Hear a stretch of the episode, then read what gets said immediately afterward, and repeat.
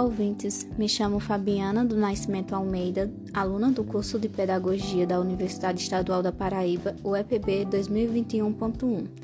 Neste podcast, irei falar sobre o tema, abre aspas, institucionalização da escola secundária no Brasil Império, fecha aspas.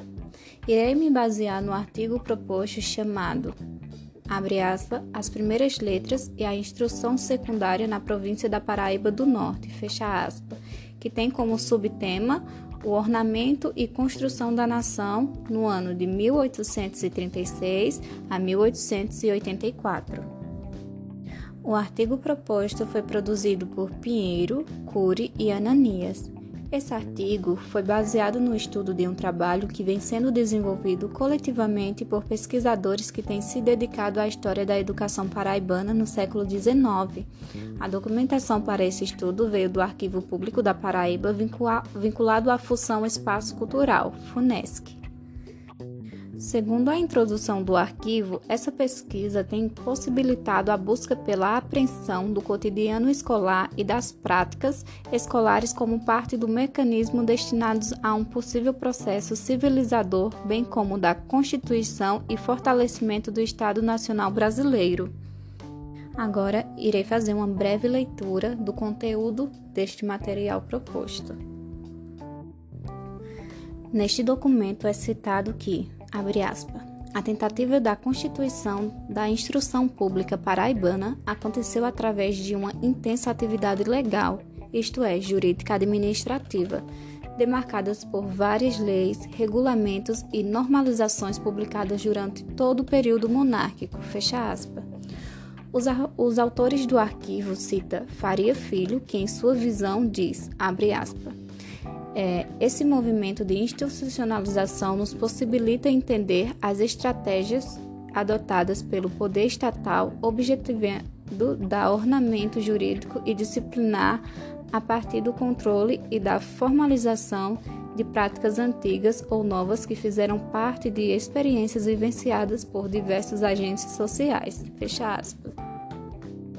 Apesar de todos esses aspectos terem sido identificados na documentação, vamos focar em tecer considerações acerca do ordenamento das cadeiras de primeiras letras e as relacionadas com a instrução secundária, marcadamente institucionalizada a partir da criação do Liceu Paraibano. Por ora, vamos falar sobre o ornamento da instrução pública e as cadeiras de primeiras letras. A pesquisa aponta que na Paraíba do Norte, a Assembleia Legislativa foi instalada em 7 de abril de 1835, espaço onde aconteciam os debates e promulgação é, da legislação provincial. Também foi palco da recente ordenação legal para a instrução pública, intencionando a criação das aulas de primeiras letras e a ordenação da profissão docente. Em 1841, o presidente da província defendia a instrução pública como elemento da construção da moralidade. Ainda no mesmo ano, em outro relatório, anunciou a publicação de dois regulamentos para garantir a uniformidade da instrução pública. Neste sentido, o presidente da província projetou a criação da Diretoria da Instrução Pública e a fiscalização das aulas que deveria ser realizadas pelos comissários como garantia do seu adequado funcionamento, resultante do exercício magisterial dos professores. O regulamento de 15 de janeiro de 1849 prescreveu a criação do cargo de diretor-geral da instrução pública, que deveria ser nomeado pelo presidente da província e teria como responsabilidade inspecionar os estabelecimentos da instrução, as aulas públicas, os professores. Além disso, caberia a ele informar o governo sobre a conduta dos empregados da instrução, bem como indicar as medidas coercitivas quanto necessárias. A tarefa de inspeção seria partilhada pelos comissários existentes em cada município. Segundo a legislação, devia haver em cada município um ou mais comissários da instrução pública, nomeado pelo diretor-geral com aprovação do presidente da província. Em relatório emitido em 1853 ao presidente da província, o diretor da instrução pública Manrique Victor de Lima é, diz em relatório, abre aspas, antes do regulamento de 1849, não existia uma organização da instrução, ou seja, apontou como uma necessidade que garantisse a relacionalização dos espaços destinados à instrução, entre outros aspectos. Fecha aspas. Nessa configuração, a fiscalização deveria ser feita tendo como base a ação dos professores, que abrangia desde a responsabilidade de garantir lugar apropriado à realização das aulas, fazer matrículas e acompanhar o desenvolvimento dos alunos até a administração do cotidiano pedagógico. A limpeza da escola e o registro obrigatório que o professor deveria realizar de seus alunos aparecia como uma constitutivas dessa arrumação Ainda como parte desse arranjo, a placa a ser colocada na porta da sala apresentaria o método prescrito para a instrução pública primária da província da Paraíba, o simultâneo. Os pesquisadores deste arquivo falam sobre a visão de Lessange referente a esse método. A visão dele diz, abre aspas, que esse método tem origem cristã e é atribuído a Jean Baptiste de La Salle que o criou no século XVII com a intenção de um só professor atender a várias crianças ao mesmo tempo. Nas suas origens, segundo o mesmo autor, o método trabalhava como coletivos de alunos divididos em grupo em função da matéria que seria estudada. Fecha aspas.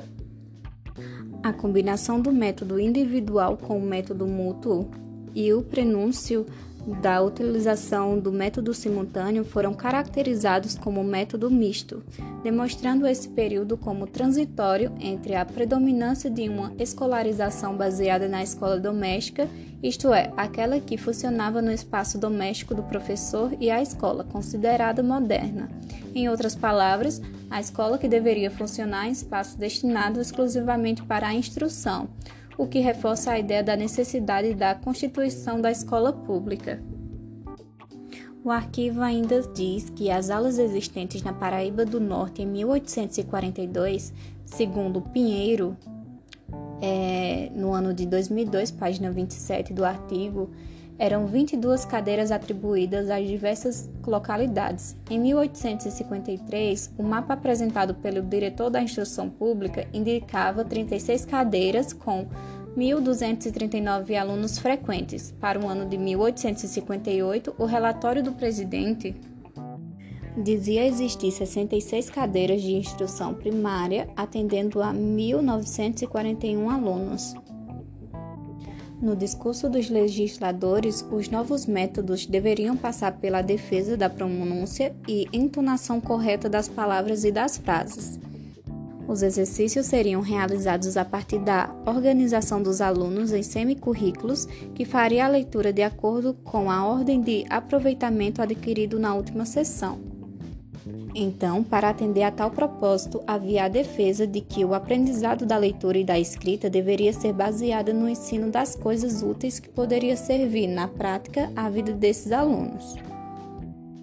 Agora vamos falar sobre o Liceu Paraibano, modelo de instrução secundária na Paraíba do Norte.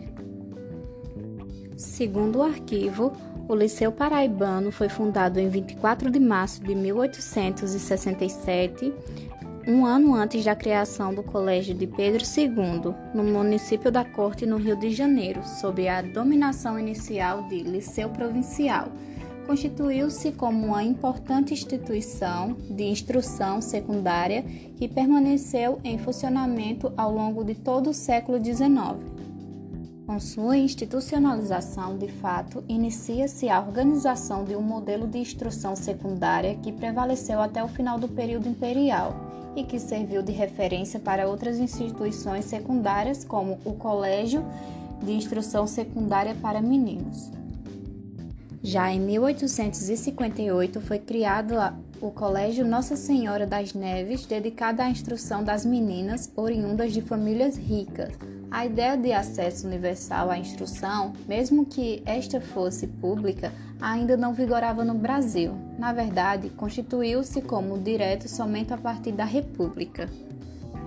Somente a partir de 1884, a escola normal entrou em funcionamento com a finalidade de formar professores.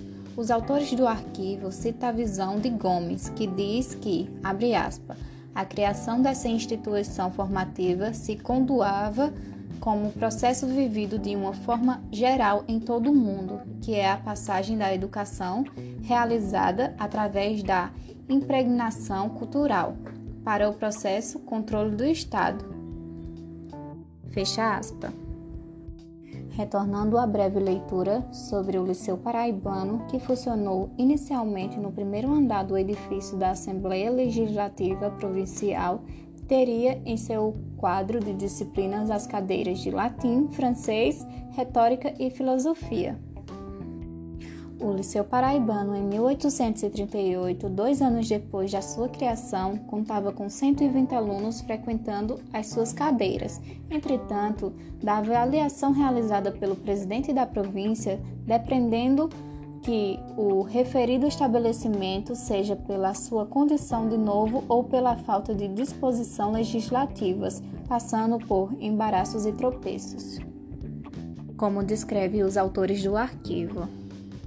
Essa fragilidade no funcionamento do liceu gerou debates em torno da estruturação das cadeiras que faziam parte da sua proposta curricular.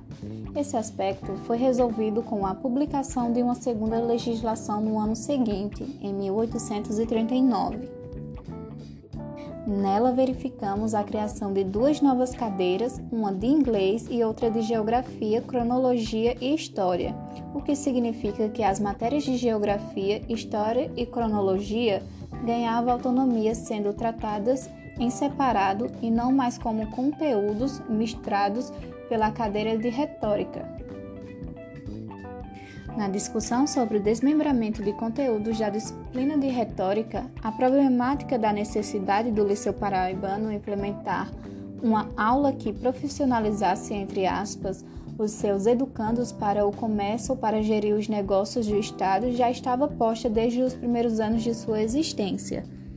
Sendo assim, muitas questões sobre o Liceu Paraibano ainda estão sendo exploradas pelos pesquisadores, como os métodos punitivos e disciplinares, a distribuição do tempo escolar, as manifestações dos alunos do Liceu nas ruas da cidade da Paraíba em protesto contra a saída dos diretores da instrução a organização das matérias ministradas no liceu, como as aulas de História e Geografia, que deveria apresentar conteúdos específicos de História e Geografia da Paraíba.